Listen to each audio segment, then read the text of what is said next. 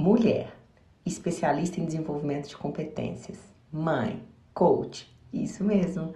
Sabe aquela sensação que estava faltando alguma coisa no podcast? Ju Bueno no podcast. Novidade, toda semana um bate-papo interessante sobre sobre tudo, tudo aquilo que a gente pode ressignificar. Vem, toda semana você para um pouquinho para me ouvir. Olá, meus queridos, como vão? Tudo bom?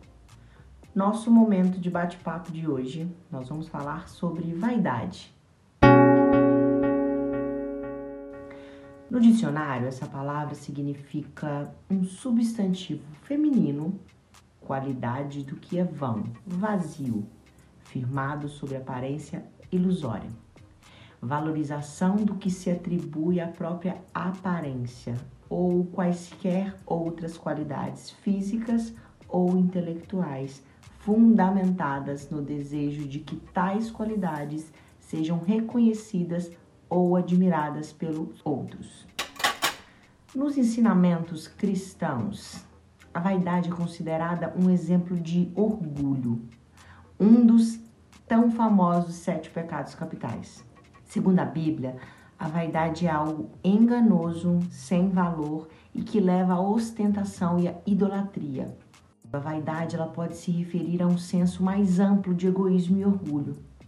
Tentando fazer uma comparação com a nossa atual realidade, o quanto a nossa vaidade pode estar nos atrapalhando, seja em tomadas de decisões ou em comportamentos excessivos e desturpados de quem somos e o real valor que nos damos.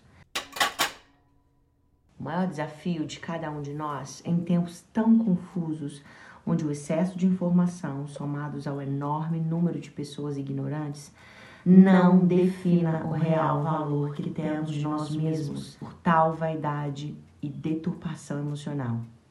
A necessidade de sermos bons aos olhos dos outros tem feito com que cada escolha da nossa vida seja questionada e até mesmo modificada com tamanha agilidade que nos assusta temos, devemos e seremos bons em alguma coisa, excelente em outras, mas que a nossa vaidade seja apenas o necessário para nos mover em prol de uma evolução e não a chave de entrada para uma escravidão emocional complexa, externa e, em alguns casos, irreversíveis.